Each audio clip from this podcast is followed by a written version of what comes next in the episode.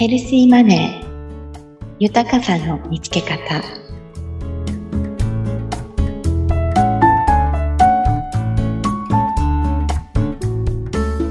綱田美也です。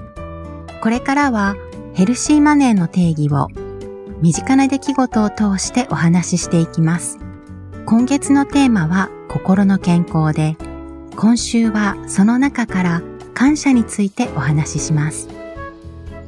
愛と同じぐらい大きなエネルギーを持っていると聞いたことがある感謝には、心の健康や心の豊かさにとっても大切です。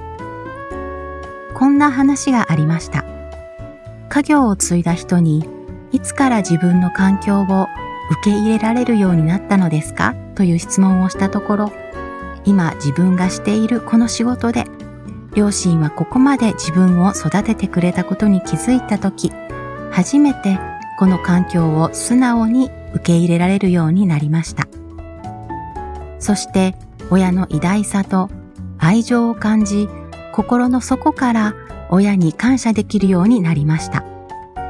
このことに気づけなかったら、今の環境を受け入れられず、今でもずっと犠牲者として苦しい人生を送っていたことと思います。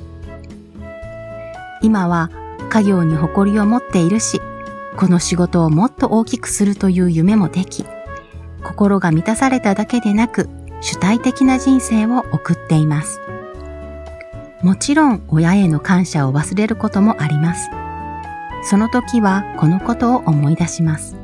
と話していらっしゃいました。感謝のパワーってすごいですね。全く同じ環境でも180度人生を変える力があるのですから。皆さんの人生にはどんな感謝がありましたか？感謝は思い出すだけでも心の健康を取り戻してくれます。そういえば最近感謝が少なかったなと思う人は、ぜひ過去にあった感謝を思い出してみてください。今週はここまでです。